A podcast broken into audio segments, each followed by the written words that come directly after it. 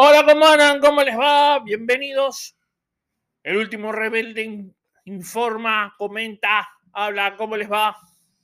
Hacía mucho que no me contactaba en directo. Ustedes saben que ahí no es. Estoy todavía 100%, esto se va armando. Ustedes sepan que el programa de radio El último rebelde por Sónica Más lleva siete años al aire todavía se está modificando, ¿no? Casi fueron prácticamente seis años solo y este año recién tengo un grupo de compañeros, tengo un columnista en deportes que ustedes escuchan, tengo un compañero que opina, compañeras, así que hasta la radio con siete años de antigüedad se va, el programa con siete años de antigüedad se va modificando. Acá también hay cosas que, o sea, me gustaría tener más tiempo para grabar, pero usted sabe que uno cuando ejerce dos una profesión lucrativa y demora. Vamos a hablar un poquito, por eso quiero contarles de un poquito de la actualidad. Hoy, hoy es primero de noviembre, el día que se graba este spot, es primero de noviembre del año 2021.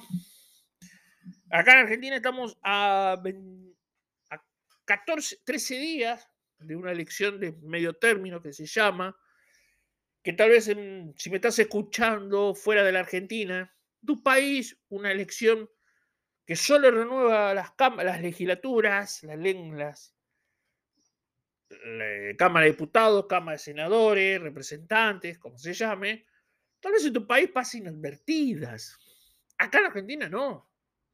Acá en Argentina las elecciones de medio término tienen prácticamente un camino electoral. Se supone que teóricamente el partido triunfante, partido, frente, espacio político, ahora se acá en Argentina más bien ahora es espacio político, no es un partido político, ya casi acá desaparecieron. El peronista, radicales, antes había, tenía socialdemócratas, tenías los liberales con la UCD, tenías los socialistas, tenías los de izquierda, los socialistas, los todos. Hoy, eso te hablo hace 38 años atrás, que fue la primera elección post eh, dictadura militar, 1983. Hoy, lamentablemente, todos esos partidos se perdieron porque se mezclaron. Vos en 1983, si planteabas que el peronismo se iba a juntar con el radicalismo para armar una nueva fuerza, te hubieran dicho, de te, te dirían demente, te hubieran encerrado en un neuropsiquiátrico, te estarían crucificando, te estarían haciendo, ¿cómo vas a decir que un peronista se valía con un radical? Bueno, eso es lo que está pasando. Hoy en día, acá en Argentina, es, a ver, Estados Unidos. Es como que me digas que para vencer a John Biden, Trump se une a Obama. Algo impensado hoy. O a Clinton. ¿No? Que Bush se una a Clinton para ganarle a Obama. Por darte un ejemplo. Es esas cosas que pasan en la Argentina. Y esta elección que vamos a vivir el 14 de noviembre es ese sentido. O sea, está teniendo que el partido que hoy salga, que el 14 gane, va a estar bien posicionado para dentro de dos años, que son las presidenciales. Por eso yo creo que un, gobierno, que alguien que gobierna cuatro años y en el medio una renovación, no puede ser. Porque, o sea, desde el 2019 a hoy, el gobierno está, gobernó para hoy, para ahora en noviembre ganar. Y para gestionar cómo va a gobernar y pensar cómo se va a gobernar de aquí al 2023, con el efecto de que, ¿cómo va a gobernar? Con una legislatura, un Congreso Nacional, opositor o propio. Hoy se está viendo que va a ser un gobierno con una legislatura opositora, porque el triunfo de la oposición es muy, se habla de muy aplastante. No creo que sea tan así, pero bueno. Pero es lo que está sufriendo hoy la gente del partido oficialista. También hay otra cosa de la que te quiero contar, ¿no? acá en Argentina. Lo lindo que tiene Argentina en esta democracia, el sábado 30 de octubre hemos festejado 38 años ininterrumpidos de democracia, es eso.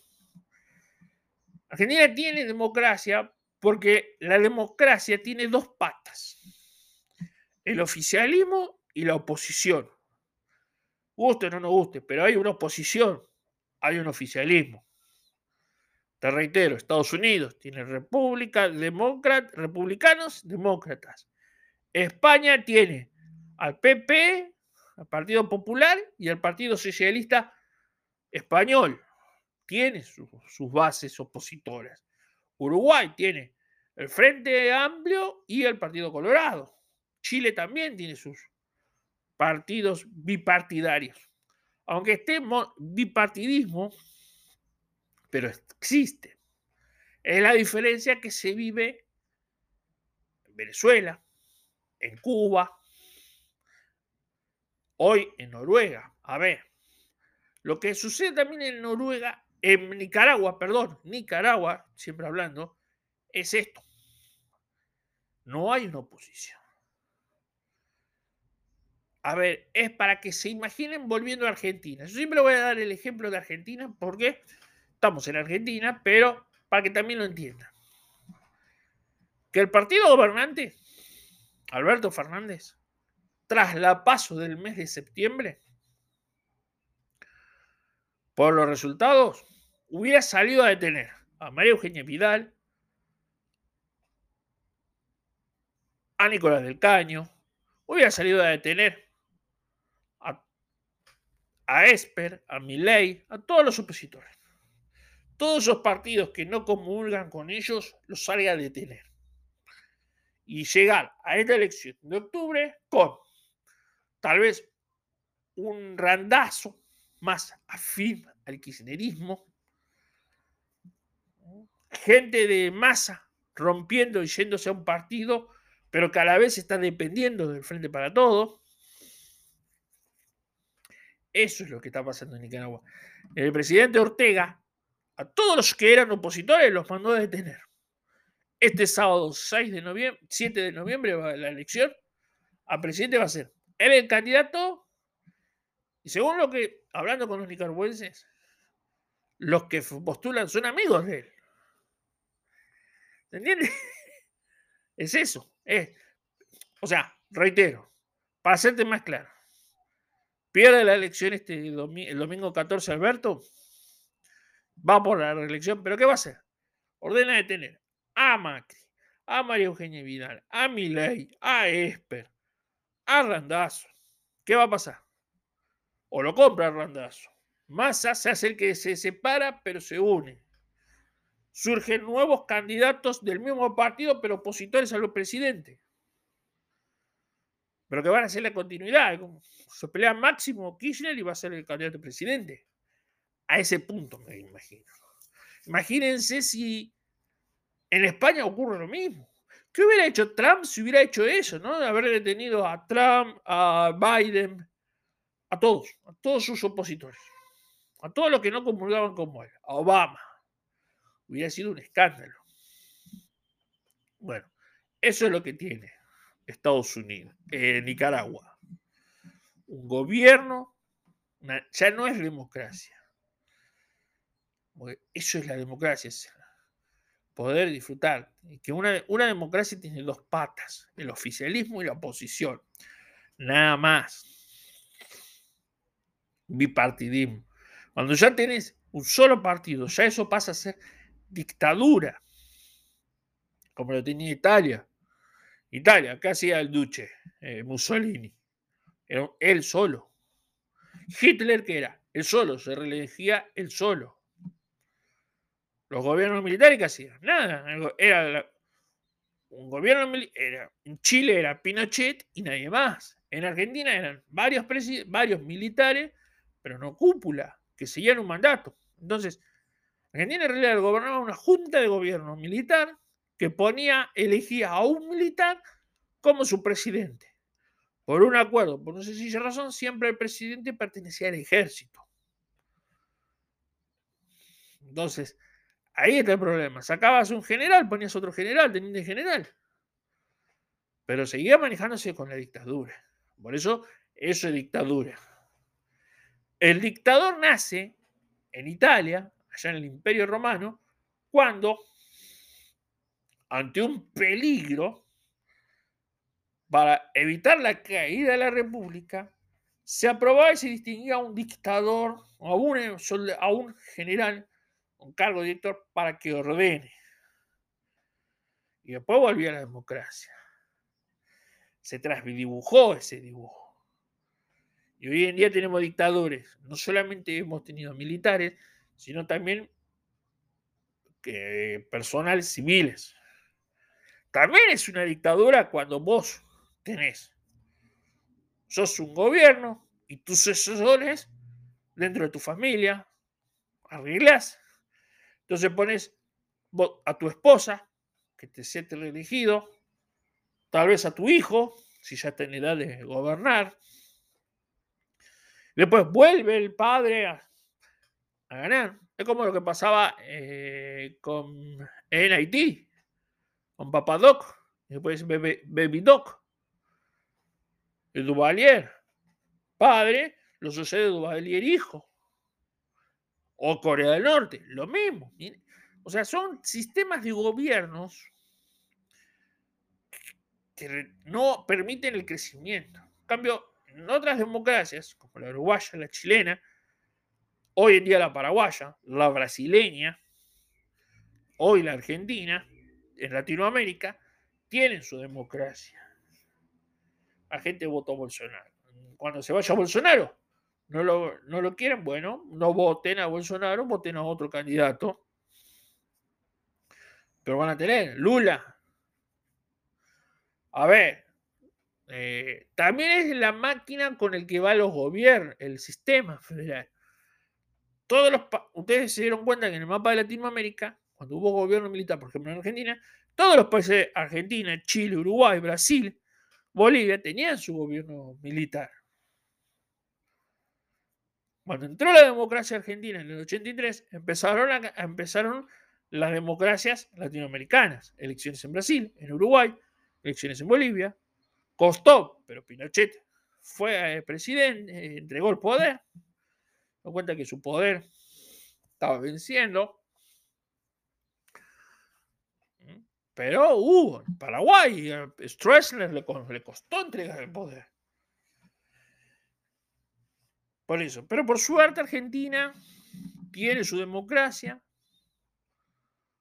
tenemos un presidente, guste o no nos guste, pero es un presidente elegido democráticamente. Guste o no nos guste, fue votado por la gente, como lo fue con Macri. Hoy el gobierno, hoy la oposición habla de Macri como si hubiera usurpado el cargo, cuando en realidad Macri lo puso el pueblo. No, no se tiene que. Eh, ah, Macri agarró el gobierno, sí, pero lo puso el pueblo, no lo puso Juan Pérez. Y ahora se habla de golpe, ¿no? Esto de un golpe. Cada vez que un gobierno está tambaleando, la culpa es de un golpe. La oposición armó un golpe. Yo les quería contar que muchas veces los golpes de Estado nacieron en el seno del poder. ¿Por qué? Mucha gente que quería progresar políticamente, hablo de presidente, gobernador, diputado, eh, intendente, alcalde. Cuando uno quiere crecer y no lo dejan, quiere, se quiere postular y dice, no, ¿para qué va a ir fulano? ¿Qué pasa? Se rompe y se arma una nueva oposición interna. Y si no es por la vía electoral, empieza a hacer gestar adentro del gobierno, por eso digo, para derrocarlo, empieza a hacerse reuniones para convencer a su propia gente que vengan con él. y ahí entra la oposición, como se dice vulgarmente, entra como un caballo porque se come el verso. Claro, cuando se produce el derrocamiento, ¿quién queda en primer, eh, primer plano? La oposición. Pero en realidad es el propio aliado al actual mandatario. Eso es lo que pasó siempre. Cuando fue el golpe de Estado a Isabelita acá en Argentina, pasó eso. El mismo peronismo empezó a gestar off the record que Isabel ya no era gobierno, que se tenía que ir. Y así, y la oposición entró como un toro, compró, llamó a los militares y los mismos militares los derrocaron. Es más, los militares que derrocaron a Isabelita, Videla, estaban dentro del plano del gobierno, porque Videla era jefe del jefe del ejército nacional. De, Abajo, arriba de él estaba Isabel Perón. ¿Se dan cuenta? Y así en todas las latitudes también. ¿Quién lo nombra jefe del ejército a Pinochet? Salvador Allende. Y a los dos meses lo derroca. O sea, no es el caso de un golpe de Estado en que un general afuera del gobierno se levanta y lo... Porque nunca ha pasado. Y fíjense, en, Venezuela, cada vez que un militar se levantó contra Maduro, contra Chávez, cayó. ¿Por qué? Porque los grandes generales militares venezolanos estaban, están aliados con el mismo oficialismo. ¿Eh? Eso es lo que pasó. Eso es un golpe interno. Cuando en Argentina también fue el golpe de, el golpe de derrocamiento a Fernando de la Rúa, el primero que se le abrió a de la Rúa fueron los mismos radicales, o el bloque de, la famosa alianza, donde peronistas y radicales se unieron, lo que lo dije al principio del, editorial. Se unieron para derrocar el peronismo de Menem. Lo, lo, vencieron democráticamente. Pero después el peronismo se abrió quedó el radicalismo solo. el radical quedó solo, ¿qué hizo? Fue y golpeó la puerta a los peronistas. Muchachos, vengan. Eh, tienen vía libre para hacer lo que quieran. Yo, presidente, ustedes, los, todos los ministerios, agarren todos los ministerios. ¿Qué hizo los peronistas? Se callaron la boca, entregaron el poder, no hicieron nada. De la Rúa quedó débil y tuvo que renunciar. Y bueno, cinco presidentes en diez días fin de año más triste de la República Argentina. Entre el 20 de diciembre y el 1 de enero. Eso es lo que pasa. Por suerte Argentina hoy no está pasando ese sistema. Si va a quedar débil el 14 de noviembre, cuando suma el 10 de diciembre, va a haber pocos, no van a tener una mayoría, van a tener que gobernar. Y en Argentina se sabe que hoy en día en el gobierno que tiene la verdadera lapicera, como se dice, es Cristina Fernández, viuda de Kirchner. ¿Qué es lo que va a hacer? El 15, se habla de que el 15 va a haber una nueva renuncia de ministros. También se habla que económicamente la economía puede llegar, el dólar, a subirse. Así que todo esto hay que estar preparado. Como yo les digo, chicos, Argentina es un país, es una bicicleta, es una rueda.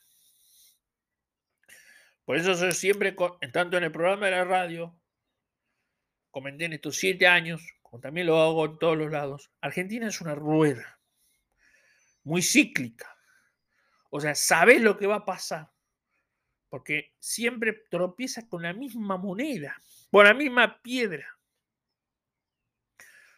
su moneda que no, no, no tenemos porque no tenemos un poder adquisitivo.